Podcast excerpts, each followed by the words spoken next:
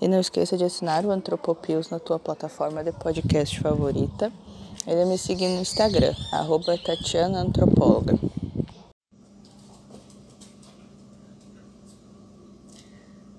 Estamos ao vivo. Deixa eu buscar essa luz aqui. Aí. Dá uns minutinhos para o pessoal aparecer. Eu ia colocar um título, mas eu acho que eu não vou saber mexer nisso. Tá todo mundo me ouvindo bem? Quem tá aí tá dando pra me ouvir direitinho, me ver direitinho.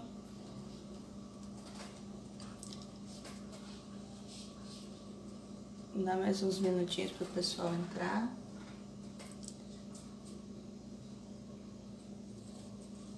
Até, tô até adiantada hoje, geralmente eu me atraso. Ai, que bom. Então, é, para quem nunca assistiu essa live, para quem tá chegando agora ou para quem tá ouvindo, né, essa live vai ficar disponível no Instagram depois, vai pro Spotify. E eu tenho que atualizar as minhas lives do YouTube também. Eu peço que é, compartilhem essa live, quem, quem tiver interesse com psicólogos, nutricionistas, que é o pessoal que eu sempre marco aqui porque são pessoas que estudam alimentação, é que como eu o ser humano, e a alimentação é um, é uma coisa inerente ao ser humano, todo mundo se alimenta, né? eu sempre é, vou pedir hoje que, que compartilhe, eu sempre marco né, com as devidas hashtags. Então, pode me seguir aqui no Instagram, no Twitter também eu tô, arroba Tatiantropóloga, no Spotify, no Sound no SoundCloud não, mas no Apple Podcast e no Google Podcast também estou. Vamos dar mais um tempinho. Hoje a gente vai falar também sobre alimentação. A gente já falou uns dois, três podcasts para trás. Vou usar o termo podcast porque essa live vira um podcast depois. E a alimentação já foi tema aqui, né? A minha área de estudo, quem não me conhece.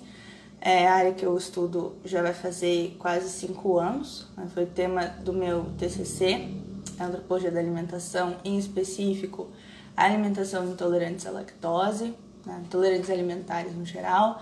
E agora, no mestrado, eu segui trabalhando com intolerantes alimentares. Eu estudo como que isso influencia, como uma alergia ou intolerância influencia nas escolhas alimentares das pessoas. No outro podcast que eu tratei aqui sobre alimentação, a gente falou um pouco de como que as ciências sociais começou a estudar alimentação, como que os antropólogos lá na, nas aldeias indígenas passaram a, a olhar a alimentação com, como algo que não é, é que é rotineiro, mas que também é imbuído de significado. Então hoje é, é um é exatamente, Tiago, exatamente. É, o Tiago vou ter que comentar aqui porque eu respondi já é intolerante à lactose, então é um comer não é não é alguma coisa tão simples assim, né? Requer uma série de, de estratégias e, e o que comprar e o que comer é sempre alguma coisa mais pensada, né? não é feito tão rápido assim quanto quem não tem uma alergia ou intolerância. É, a live de hoje ela é um convite para a gente pensar, uma reflexão, né, para a gente pensar é, como que o sistema alimentar moderno ele influencia na maneira que a gente come e o que, que isso causa na gente. Então, eu não vou aqui advogar a favor ou contra a modernização alimentar, eu sou a favor, eu acho que a gente tem que. Porque eu não ia advogar, mas tô, tô só expondo a minha, a minha opinião. É, a modernização alimentar é uma coisa boa, ela nos traz é, inúmeras vantagens, mas é, a gente, enquanto comedores, enquanto seres humanos, nós somos afetados é, de diversas maneiras por essas, esse sistema alimentar moderno. Então, eu tirei as referências para essa live do ensaio que eu fiz para uma disciplina do mestrado, onde eu reuni, é, fiz uma revisão bibliográfica sobre alimentação, sobre sistemas alimentares. Não vai ter nada a ver com intolerância alimentar aqui, né? O que, o, intolerância alimentar, eu não sei se eu vou tratar aqui em alguma live, é, por enquanto só quando a minha pesquisa estiver publicada. mas tem material na, na pasta do Drive. Então, a gente, pra gente começar, né, a gente tem que. Existe um conceito, é uma live um pouco conceitual também, que nem a da semana passada. Né? Da semana passada foi sobre ciências sociais e saúde. Vai ver porque eu tô balançando a mesa. Vou, vou, balan vou parar aqui. Me avisa se melhorou. Oi, mãe. É... Então, tem alguns conceitos que eu vou usar nessa live que são próprios da antropologia da alimentação. O bacana da antropologia da alimentação é que, como toda a maneira de fazer antropologia, a gente teoriza sobre a prática. Por quê? Porque a partir do momento que a gente é, convive com o povo que a gente está estudando, que a gente vê a cultura deles na prática, a gente traz essa cultura para a academia, para dentro dos muros da universidade. Então a gente elabora a teoria a partir do que a gente está é, vivendo. A gente vai elaborando essa teoria junto com a prática.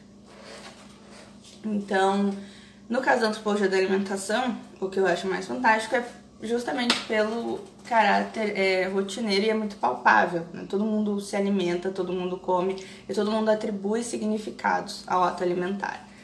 O primeiro conceito que eu vou trazer aqui, eu vou falar também bem devagar e vou responder aqui se tiver alguma dúvida, eu vou respondendo no decorrer da live. É, mas o principal de tudo, a gente, para começar essa nossa reflexão, é a gente pensar na nossa dieta alimentar. Por exemplo, se a gente fosse um panda, né, o panda ele só se alimenta de brotos de bambu, folhas, ele é mais pro herbívoro. Né? Uma girafa também, a gente não vê, por exemplo, uma girafa é, comendo planta num dia, caçando uma zebra no outro, né? A gente não vê um leão também pastando, por exemplo, um leão ele caça. Então, os animais, é, eles têm dietas específicas. E o ser humano, né, nós somos é, onívoros, então a gente pode comer de tudo. É uma característica que é inerente a nós, a gente, justamente para a gente poder comer tudo que está disponível, a gente se adapta a todos os ambientes. A gente vai se ajustando aos ambientes porque a gente não depende única e exclusivamente de alguma coisa, uma coisa para se alimentar. Mas né, esse, esse, esse poder comer tudo, né, essa dependência da variedade, traz consigo um paradoxo, né? é uma, uma certa contradição interna do ser humano. Então, ao mesmo tempo que a gente precisa é, estar em em constante variedade alimentar, a gente busca essa inovação, né? no sentido de uma neofilia, de, de, de, buscar o que é novo, de querer o que é novo. Ao mesmo tempo, como a gente vai estar tá consumindo coisas novas, a gente não sabe se aquilo é perigoso. Então, a gente tem também uma prudência, uma desconfiança com aquilo que a gente está comendo, que é no sentido de uma neofobia, de, de, repelir aquilo que é novo, porque a gente não sabe o que, que a gente vai, o que, que vai acontecer com a gente, né? É, por favor, me avisem se ainda estiver tremendo um pouco, que eu tento parar um pouco o braço. É, pra que, e isso tem solução? Tem. Né? Fischler aponta é, que a solução para esse paradoxo, né, para a gente ficar mais, mais confortável com o que a gente está comendo, é a construção de práticas e regras para a cozinha, né? classificações com classificações para aquilo que a gente vai cozinhar e aquilo que a gente vai comer. Cada cultura tem as, sua, as suas classificações né, do que é comestível e o que não é. Então, apesar de tudo ser para a gente biologicamente comível, na, ah, nem tudo é culturalmente comestível. Então, cada sistema cultural vai operar com diferentes escolhas alimentares. Isso é a primeira coisa que a gente tem que ter em mente, que isso explica também é, porque que em tais culturas se come algumas coisas e são proibidas. Né? A cultura ela vai operar também dizendo o que, que é um tabu alimentar e o que, que é permitido. Nada disso entram as alergias e intolerâncias. As alergias e as intolerâncias são restrições de outra ordem, que não são culturais, elas são restrições de ordem biológica. Mas a alimentação, ela é a nossa primeira aprendizagem social. Ela acontece na nossa família, nossa classe social, dentro da nossa comunidade, da nossa nação. E o gosto, né, porque a gente tem é, na nossa família nos são ofertados vários alimentos, mas não quer dizer que a gente vai gostar de tudo aquilo que é ofertado. Mas a gente vai construindo o nosso gosto dentro de um rol do, daquilo que, que a gente tem contato com. Né? Então, o gosto ainda, ele pra gente dizer assim, eu gosto de alguma coisa. Ele é uma, uma combinação de diversos fatores tanto das papilas gustativas, essa parte fisiológica da língua, envolve também aqui a mucosa olfativa, quanto ele provoca uma resposta afetiva e uma resposta comportamental. Então, aquilo te é oferecido né, na, na, tua parte mais social da alimentação, tu está inserido num grupo, e esse grupo, uma família, é, amigos, um grupo de pessoas, vai te oferecer, tu vai ter uma resposta biológica do teu corpo e a partir daquela resposta biológica tu vai emitir um juízo de valor, se tu gosta daquilo ou não. Essa emissão de juízo de valor vai ir conformando o teu gosto pessoal, que vai estar tá em mais ou menos conformidade com o gosto do teu grupo. A transmissão do gosto ela acontece de duas maneiras. Ela acontece tanto de uma maneira mais intergeracional, se a gente pensar de geração a geração, uma forma mais é, verticalizada, ou ela é intrageracional, que é essas interações mais horizontais num, num determinado grupo social. Por exemplo, vamos pensar assim, uma transmissão intergeracional. Uma comida de casa, né, aquilo que a gente é acostumado a comer. A minha avó faz capelete, né? ela aprendeu com a sogra dela, uma receita italiana, e o capelete, ele é uma massinha recheada, ele é altamente difundido no Brasil todo, todo mundo come, tem uma variedade de recheios. A minha avó me ensinou, que foi o que ela aprendeu, com um recheio de carne moída, de guisado. Pois bem, esse capelete com a carne de gado, ele é uma receita tradicional aqui da nossa família, né? A avó fazia, passava o sábado fazendo para comer na sopa no domingo. O capelete mais, na época que eu tava fazendo, agora que minha avó fez, o capelete mais procurado, ele é o de frango. E o de, tem o de calabresa também, só um pouquinho, temos uma intrusa na live. Pronto. Uma intrusa canina. Estamos de visita canina aqui em casa. O capelete mais comercializado, ele é o de frango. Meu tio, que foi criado com a avó fazendo o capelete de carne tendo aquela tradição de passar o sábado fazendo e sempre comeu de carne, ele não consegue é, legitimar.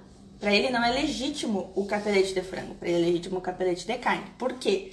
Porque foi passado para ele que o capelete tradicional é assim, é com carne moída de gado.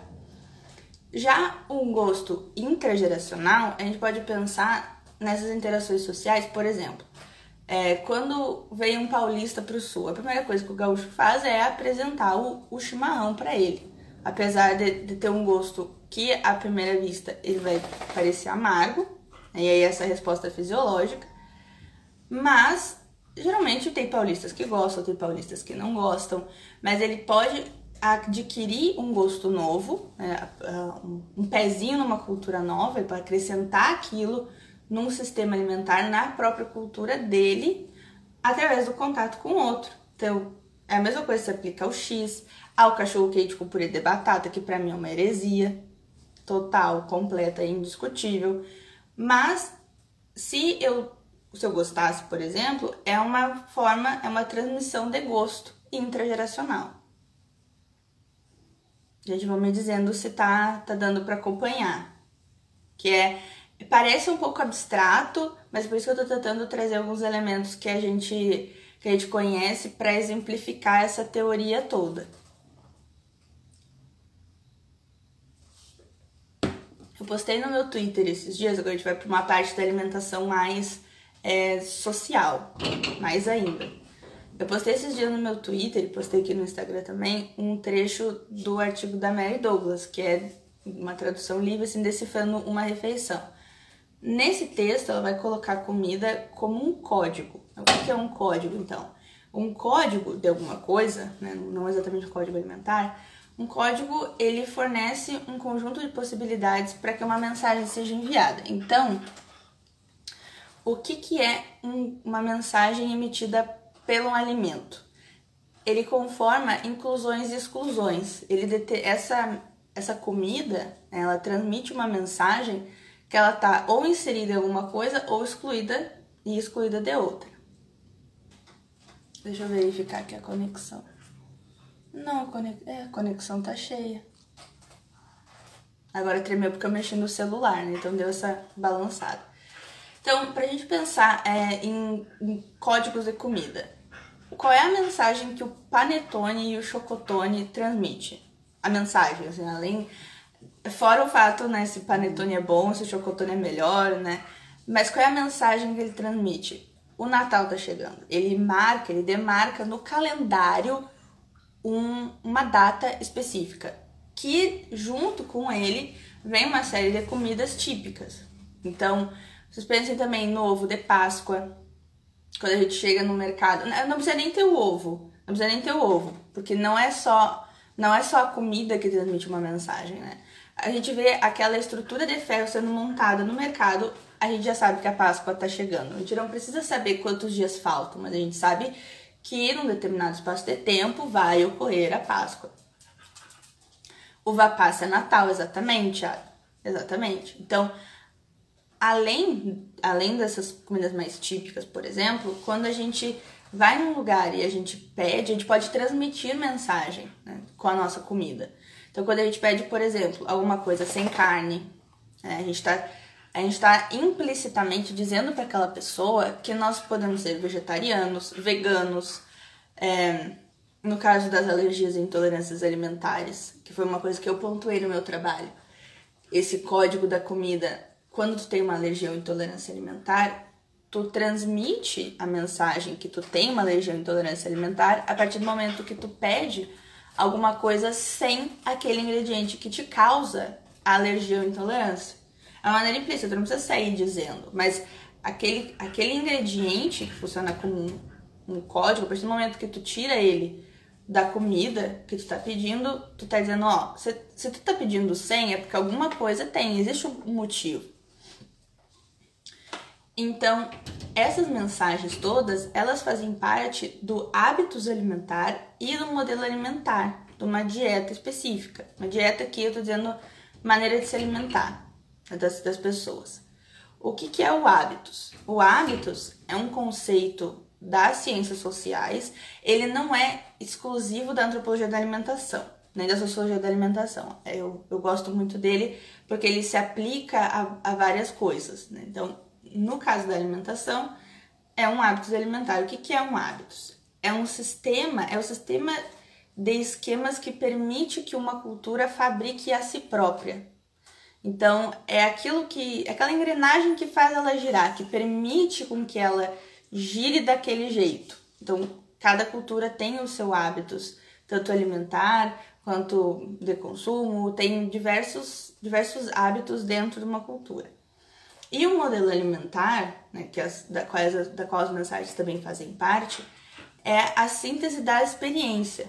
É, é, é, são esse modelo alimentar que é um ponto muito importante na transmissão dos códigos sociais, que são transmitidos também na alimentação. Então, é, entrando agora numa parte mais na parte mais da globalização, que eu postei uma, uma enquete no, nos meus stories de globalismo e globalização. Né? Postei um trechinho da definição do que é globalização alimentar, que eu vou falar daqui a pouco. Mas o que, que essa globalização acarreta? Então, para a gente pensar, é, primeiro que toda cultura, então, né, dando uma retomada, toda cultura possui um corpus, um corpo classificatório que determina o que é ou não comestível junto com o que é ou não comestível, o que é tabu, o que é permitido, também existem as noções de risco alimentar. É aquilo que é proibido porque representa um risco. Porque tem proibições de ordem religiosa, é, proibições de ordem de ordem de data, existem outras restrições. Junto com essa noção de risco, que é inerente às culturas, cada cultura vai fabricar as suas noções de risco, a gente tem também essas noções sendo atualizadas. Né? A cultura, a principal, a principal é, noção que a gente pode ter de cultura é que ela não é estática. Ela é uma coisa que vai mudando com o passar do tempo. Claro que tem coisas que se conservam, coisas que se mantêm, mas as tradições elas também podem ser renovadas, né? não, não completamente apagadas, em alguns casos sim, mas a cultura ela não é alguma coisa que é estanque, que não se altera, que. Não. Tudo tudo pode mudar. E just, justamente, juntamente com isso, as próprias noções dentro da cultura mudam. Então, essa noção de risco, ela também mudou com o passar do tempo. Ela, e eu tenho um teórico muito importante da antropologia da alimentação. A gente tem pessoas chaves, pessoas chaves que escreveram é, obras que a gente usa até hoje. Uma delas é o Claude Fischler, outra é o Jean-Pierre Poulain, todos que eu usei aqui na live, a Mary Douglas também, e daqui também. A Mary, na Mary Douglas eu não conheço, eu conheci a, a Mabel Arnaiz, que é outra que eu tô, que tá aqui na, nas referências é, da live também. O que, que o Poulain vai dizer? Ele vai dizer que houve uma transformação do significado de risco, em paralelo com essa transferência do local onde a gente come. Quando, quando a gente passa a, a, não comer tanto mais em casa, a comer fora de casa, a não ter tanto contato mais com o processo de produção do nosso alimento, a gente já, já tem uma coisa que nos é servida, a gente vai alterando essa percepção de risco. Porque é isso, a gente não tá vendo. Então a gente não sabe se o que tem ali é perigoso ou não. E aí a gente começa a encaminhar para uma sequência de eventos que vão gerar o que, o que nós somos hoje, que nós somos comedores ansiosos por natureza, né? E aqui eu não tô falando daquela ansiedade é, patológica, eu tô falando daquela ansiedade de não saber o que se está comendo. Esse risco, o que, que é o risco alimentar? O risco é uma consequência futura das ações do presente, é isso que o risco representa. Então, ele, à medida que a gente está cada vez mais informado sobre o que contém na nossa comida, a gente vai orientar o que a gente vai comer de acordo também com o que a nossa cultura, e aqui a nossa cultura é onde a gente está inserido, de acordo com o que a nossa cultura classifica como arriscado. Mas vocês imaginem que tem. Isso é um ponto muito, muito importante, ainda mais que eu estou nas ciências da saúde, isso é bastante discutido. Essa defasagem, esse descompasso entre o leigo e a ciência. Porque quem faz ciência, não só no Brasil, mas no mundo todo, é, se concentram em centros acadêmicos e centros de pesquisa, afastado um pouco tanto do dialeto né, quanto do, do público mesmo, é, porque eles passam 24 horas por dia pesquisando, existe essa defasagem, esse descompasso dos leigos e dos cientistas. Então, o que, que acontece? É, existe o que o leigo vai entender e o que a ciência vai entender, como que eles vão ger, é, gerir esses riscos. Então, os leigos eles vão se basear na experiência deles sobre comer ou não alguma coisa, e a ciência vai fazer todo um cálculo da probabilidade, da consequência. Então, essa diferença de gestão de risco muitas vezes ocorre que não há um diálogo dessas duas partes, porque quem faz ciência está imbuído de uma autoridade. Então, fulano é um cientista sobre moléculas de carbono da carne do, do porco da Tailândia, por exemplo. Né? Um exemplo bem esdrúxulo. E a pessoa que é leiga, ela vai dizer, não, eu comi porco uma vez, me fez mal, então vou parar de comer porco, porque porco me faz mal. Por exemplo. Né? Ele, ele não vai...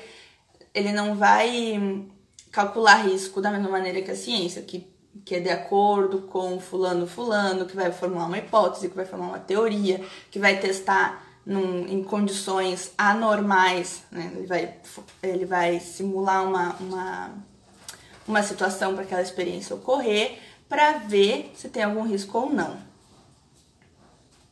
E a ciência está cada vez mais mediatizada cachorro aqui. A ciência está cada vez mais é, mediatizada. A gente tem conhecimento da, de estudos científicos com cada vez mais facilidade, com cada vez mais rapidez. Né? Quando o estudo é publicado, a gente conhece ele é, provavelmente com horas de, de publicação, é, está em todos os veículos da mídia e com o celular nem se fala. Se antes era no jornal, numa revista, hoje está no Twitter, está no Facebook, está no Instagram, está nos grupos de WhatsApp. A ciência ela, ela tá em voga muito na mídia já faz um certo tempo, né? Desde a. A gente vai pensar ali nos, nos escândalos alimentares dos anos 90, a doença da vaca louca, a febre aftosa. É, é quando a ciência vai para a mídia e começa a pautar também na alimentação do leigo, na alimentação da pessoa normal. As pessoas passam a conhecer mais os estudos, passam a conhecer mais os riscos. É, esses riscos são publicizados, né? Se evidenciam, porque uma coisa é o risco estar tá lá na, na comunidade acadêmica, tá percebido só na comunidade acadêmica.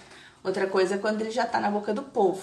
E o povo vai pautar suas decisões de acordo com o conhecimento ou não sobre esses riscos.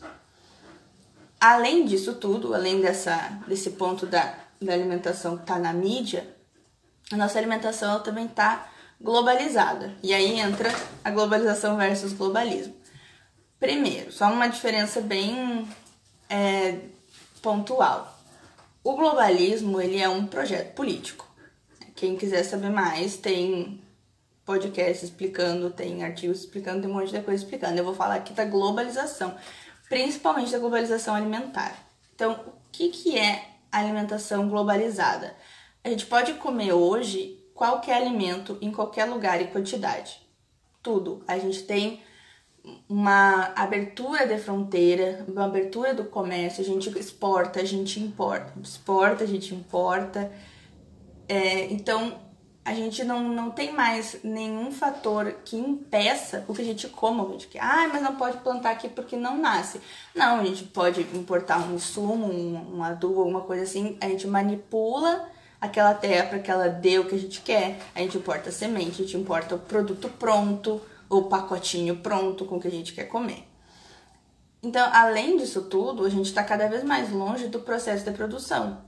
Então, tanto do processo de produção do plantio, que a gente, claro, tem quem plante as, as coisas em casa, que é esse movimento que vai é, não não contra no sentido no sentido ruim, mas, mas vai pensar essa alimentação moderna como não tão benéfica assim e querendo conhecer mais, saber mais sobre o que está comendo. Então a pessoa vai plantar a coisa dela em casa, a alface, a rúcula, o tomate, para ela se certificar que aquilo é limpo, que aquilo é saudável, que aquilo é orgânico, para que ela não, para que ela esteja segura daquilo. Por quê? Porque hoje em dia a gente está muito longe do processo de produção das coisas, tanto do de produção né, da própria lavoura, quanto de colheita, processamento. É, gente, o que a gente tem é uma coisa já embalada, pronta na prateleira do supermercado, pra gente pegar.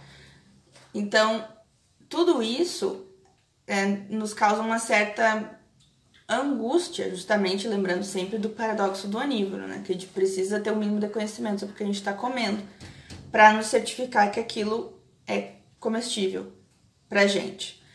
Então, claro que essa globalização e que esse estar longe do, do processo de produção traz algumas coisas muito positivas, como por exemplo, todas as inovações e tecnologias ligadas aos alimentos, os derivados da soja, os derivados do leite, tudo o que é possível através das inovações tecnológicas também nos afasta do, cada vez mais do, do, do processo de produção. É uma coisa, é consequência da outra. Então, o que chega para nós é o que o Fischer vai chamar de OCNI, um objeto comestível não identificado. Que é o que? É uma, uma coisa que não tem passado nem origem conhecida. É aquilo que chega já, que a gente não consegue dizer o que, que é, a gente sabe que é alguma coisa para comer. Vocês pensem naqueles ultra processados, sabe? Aquele, o bife empanado, o nuggets, por exemplo. Isso, cara, os produtos orgânicos. O produto orgânico, é, ele é uma prova muito real, um exemplo muito bom dessa contracultura, digamos assim, desse, dessa quebra desse, desse sistema mais do agro mais, mais pesado, assim, que é a pessoa saber, a pessoa vai na feira, Por quê? Porque ela sabe, ela conhece o produtor, ela sabe onde é que o produtor tem a sua a lavoura dele, sabe o que, que ele usa, né? É uma maneira de ter uma proximidade de novo com, com a, o primário, né? Com a, a, com a comida que a gente vai colocar na mesa depois. Então, esse objeto, esse ocne, ele, ele causa no comedor, no comensal, né? A gente tem o conceito. Eu passei a usar comedor agora no mestrado, né? Antes eu usava a definição de comensal, porque o comensal é aquele que vai comer junto com alguém. Né? O comedor é aquele que vai comer. Então, assim, o comensal no, no pessoal, no povo, no, no afegão médio, ele causa um conflito, esse objeto não identificável. Por quê? Porque apesar dele ser prático, ele é muito tentador, esse caráter do onívoro, esse caráter mais receoso, ele ainda tá ali, ele ainda tá presente. Então a gente fica assim, é melhor porque é prático, é bom, é, é tecnológico, é inovador, mas ao mesmo tempo eu tenho que ter muito cuidado, muita prudência, porque eu não sei o que eu vou estar tá, que eu vou tá ingerindo. Também, junto com tudo isso, né, essas coisas todas elas, elas não ocorrem uma coisa após a outra. Vamos pensar que desde a Revolução Industrial, talvez, tudo isso caminha em paralelo. Tanto a saída da, da atividade é, da atividade alimentar do lar para os restaurantes, quanto a industrialização e o nosso distanciamento do processo de produção e a transformação na maneira com que a gente come. Isso tudo vai correndo em paralelo e, e a gente vai percebendo isso, assim, a gente vai se adaptando a essas mudanças. O que antes era uma atividade mais rotineira, mais familiar, e aqui eu quero só fazer um, um parênteses, é que em cidade pequena, por exemplo, em, em Caçapava, que é a cidade onde eu moro, fala, é um pouco é um pouco mais abstrato falar sobre isso, porque a gente ainda tem um sistema urbano e um sistema, uma cultura própria da cidade que permite com que a gente, por exemplo, almoce em casa todo dia. Coisa que em cidades um pouco maiores isso não é possível. Claro que as coisas em Caçapava mudam, o ritmo de vida muda, mas assim, ainda, ainda a gente tem algum resquício de uma, de uma cultura onde se come mais em casa. Então, o que antes era uma coisa bem delegada à família, bem relegada à família, ela agora, a alimentação toma um, uma proporção política. Por quê? Porque quando tu tem uma publicização do conhecimento, tanto da nutrição, e o que é publicização? Tornar público. Né? Quando tu tem acesso, quando te mostram, né? porque também tem as coisas que são publicizadas e as coisas que são silenciadas. Quando tu tem essa publicização de, de conhecimentos advindos da nutrição, da medicina, de áreas mais especializadas, da gastro... Me deu um branco, não é gastrologia. Mas enfim, de áreas mais específicas da medicina e da nutrição, junto com uma emergência de questões ambientais e escândalos alimentares, como eu, como eu já falei, a alimentação, quando ela está na mídia, ela tá também nas decisões cotidianas. As coisas tomam essa proporção mais global. A gente não a gente se coloca numa como se as nossas decisões individuais, né, a gente tem essa consciência agora a partir do conhecimento que a gente tem sobre os riscos de que a nossa escolha alimentar ela tenha um impacto que vai além da nossa, do nosso convívio social, né? A, pensando numa escala bem grande, ela tem um impacto até global. E isso também vai pesar na nossa escolha alimentar. Então, como que a gente fica, né, no meio dessa cacofonia de informações dos estudos, por exemplo, o ovo faz mal hoje, amanhã já não faz. Aí o vilão da vez é o glúten, aí depois não é mais. Então, a gente fica um pouco tonto com essa cacofonia de informações, mas a gente vai reposicionando a nossa alimentação para ser esse objeto, é, para ser um objeto a se pensar, para ser alguma coisa para pensar, não só arbitrário. Ao mesmo tempo, a nossa confiança na, na comida ela fica mais abstrata. Por quê? Porque a gente pode não ver o que está perigoso. Então, por exemplo, quando a gente tem assim, é, um suco que diz feito com fruta e água e nada mais. Aí tu pensa assim, ok. E eles, eles precisam, é, justamente porque a gente está muito distante daquela caixinha que chegou pra gente no supermercado, que precisou passar por uma colheita, um processamento, um refinamento, uma, um, uma adição de algum conservante, porque a gente vai ler lá e vai ver que tem um, um certo conservante. É justamente por isso que a indústria coloca tudo como muito o mais natural possível. Por quê? Para nos remeter ao que a gente conhece como comida, aquilo que é palpável pra gente como comida, aquilo que é pensado como comida. Então, como que a gente fica? A gente procura coisas que nos remetam ao que é comida para a nossa cultura, né? Então a gente usa, de novo, as nossas escolhas para materializar o que a gente acredita. E aqui não, não é só a escolha alimentar. Por mais que eu esteja falando de alimentação, é, a gente usa as nossas escolhas, principalmente de consumo, de alimentação, que eu acho que as duas coisas estão muito entrelaçadas, para materializar no que a gente acredita, para a gente transmitir mensagem. Cada, cada coisa que a gente veste ou come são transmissores, são códigos que dizem para quem nos vê o que no que a gente acredita, o que a gente prega, quais os nossos valores. Junto com isso, a gente tem também uma certa obsessão com rótulo.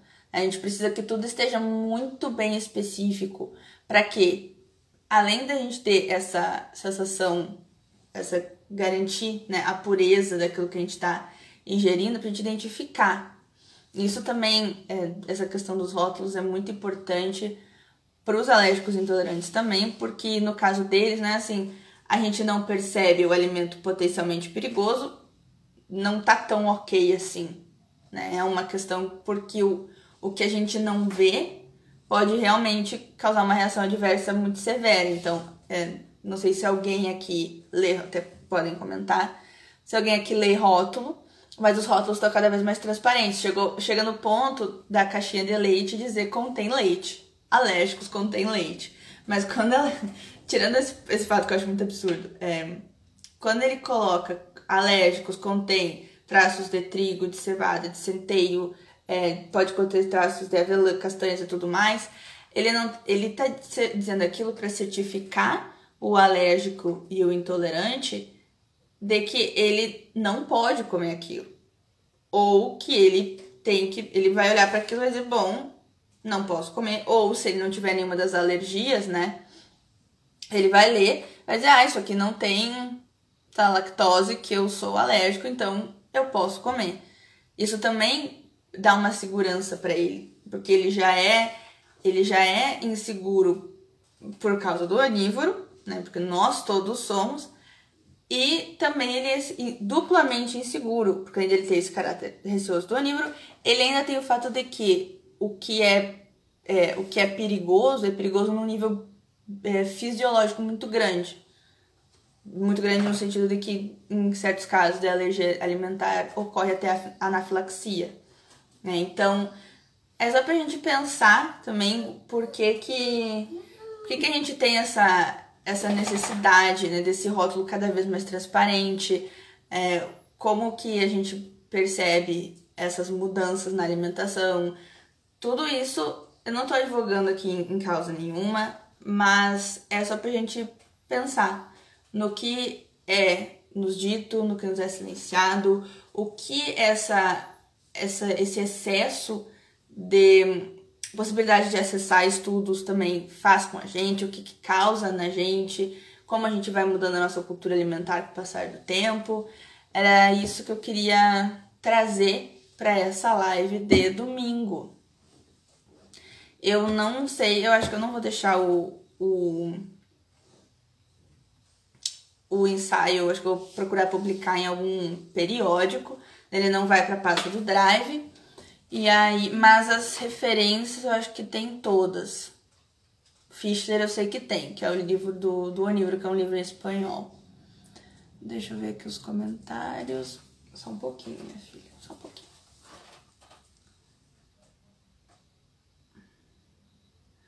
Pois o receio é comer alimentos, a Carol comentou, como legumes e frutas, que podem, ou melhor, que tem agrotóxico, e qual dano que vai refletir na sua saúde. Sim, aí tem até os índices, né? Os alimentos que mais contêm agrotóxicos, os, os agrotóxicos são os liberados, os que não são. Mas assim, é, então a gente escolhe, né? Ah, mas eu vou plantar em casa, vai acontecer tal coisa. Até o próprio, o próprio fato de, de ter que plantar em casa, de optar plantar em casa, ocorre um, uma reorganização, né? Um, muda o esquema da, da vida da pessoa, né? Mas é uma maneira de se certificar. E na verdade a gente não sabe, né? As pessoas.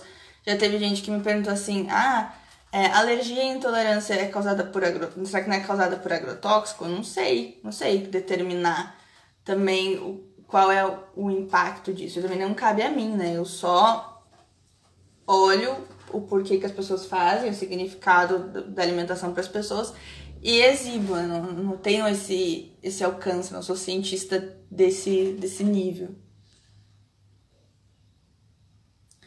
Barqueila, você é muito sabida, muito obrigada. Muito obrigada. A gente tenta, né? Também eu, eu, li os mesmos textos já, já faz um tempo. E quando tu vai repetindo a leitura, tu, tu acaba. Espero que eu tenha transmitido pelo menos uma maneira é, boa, porque a pior coisa é a gente saber uma coisa e não saber transmitir. Não, Carol, não é alienação. Ai, meu Deus, deixa eu sair daqui que abriu o comentário.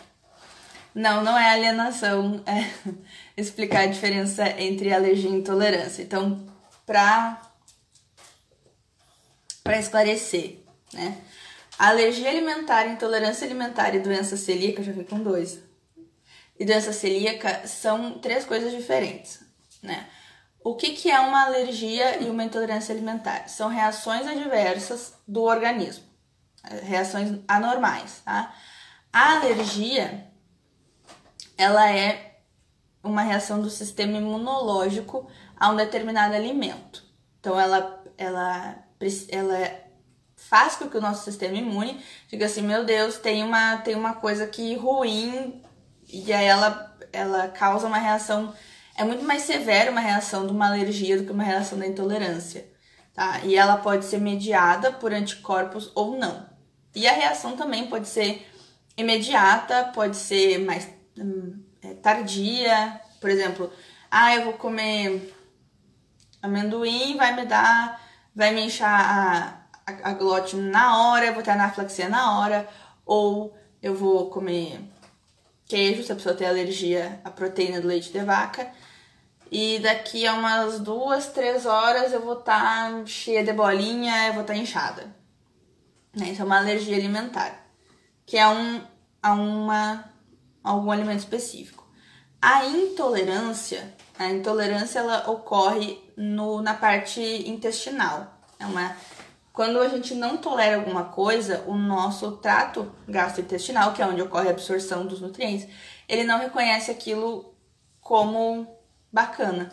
Então ele não vai. É uma deficiência. Né? Ele não digere ele não digere aquilo, ele não processa.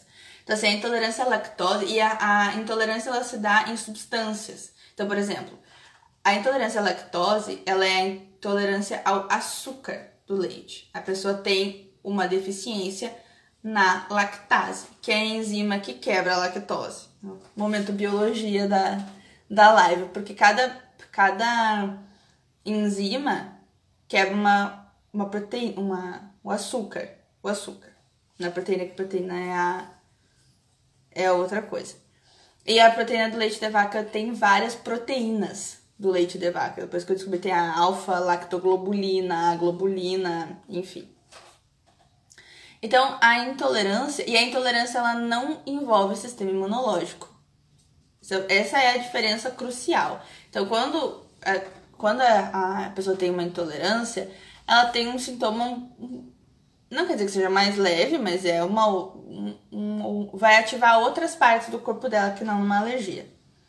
A doença celíaca, Né? E lembrando que a intolerância à lactose ela tem um contorno, né? Tu consegue contornar ela porque tu tem a enzima vendida em sachê. Então tu toma, tu toma o comprimido, quebra o aminoácido, exatamente. É, Carol. Tu toma o comprimido e aí aquilo funciona, né? O teu corpo passa a funcionar normalmente, que, é, fazendo a digestão da, da lactose. É, e é muito uma coisa que é importante salientar que quando as coisas dizem zero lactose, não é que elas não têm leite, eles adicionam a enzima para que a pessoa que tem a intolerância consiga digerir aquilo. A doença celíaca, ela é uma doença autoimune, então ela já é outra coisa. Então a doença celíaca tem uma série de fatores que fazem com que a pessoa seja celíaca ou não, genética é uma delas, fatores ambientais. Aí tem que ser predisposto. Né? Tem gente que literalmente dorme não celíaco e acorda celíaco. E ele causa uma deformidade na o intestino da gente, ele é cheio de vilosidades, são como se fossem dedinhos assim. Imaginem cheio de dedinhos que absorvem as coisas. Então, a doença celíaca ela vai causando uma atrofia nessas vilosidades, então eles vão ficando assim e a pessoa não absorve os nutrientes, tá? E também os, os, os sintomas são variados, cada pessoa reage de um jeito.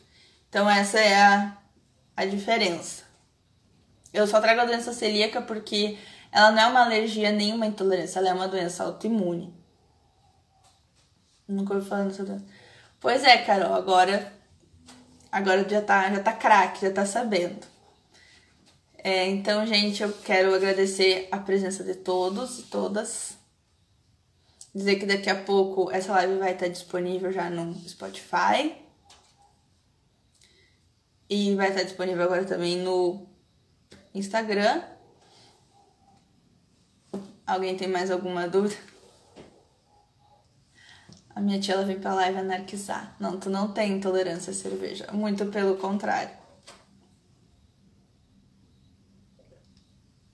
Tá bom, gente?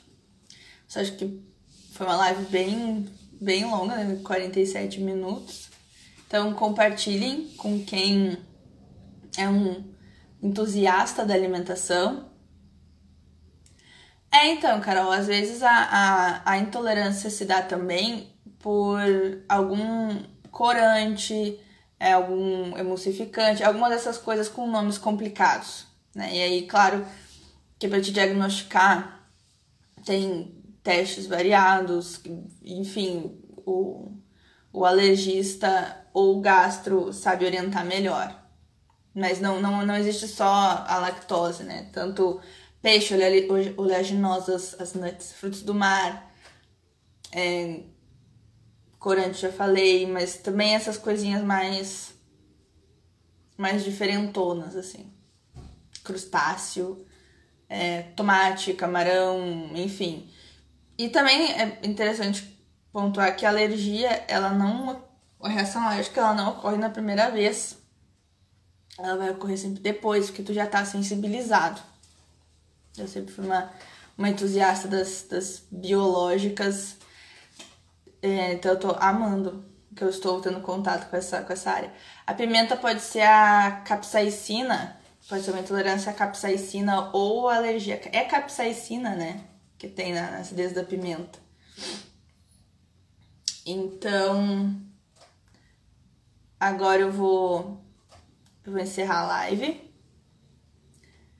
Muito obrigada de novo a todos. Um bom resto de domingo e até semana que vem.